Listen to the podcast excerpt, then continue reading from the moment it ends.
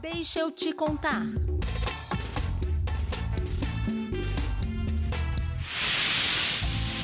A cultura foi entendida como um setor econômico que gera empregos e renda durante os governos do PT. Com o Programa de Desenvolvimento da Economia da Cultura, o PRODEC, foi implantado projetos voltados à dinamização das atividades e cadeias produtivas dos principais segmentos da economia da cultura. Com o programa foi realizado estudos para o desenvolvimento da economia da cultura e foi feita a capacitação em gestão empresarial e produção, divulgação e fruição de produtos e serviços culturais. O setor do audiovisual foi um dos segmentos culturais que mais prosperou nos governos do PT. Ele contou com várias iniciativas, com destaque para o Brasil de todas as telas, criado em 2014 para financiar o desenvolvimento de projetos audiovisuais, produção de filmes para cinema e séries para televisão, capacitação e formação de mão de obra. A produção audiovisual no Brasil avançou muito graças à Lei da TV Paga. Essa legislação define definiu a obrigatoriedade de as TVs por assinatura exibirem um mínimo de horas semanais de programação produzida no Brasil. Com isto, em cinco anos, a presença do conteúdo brasileiro na TV paga foi ampliada em mais de quatro vezes, e em 2016 já existiam 5.759 produtoras independentes no país.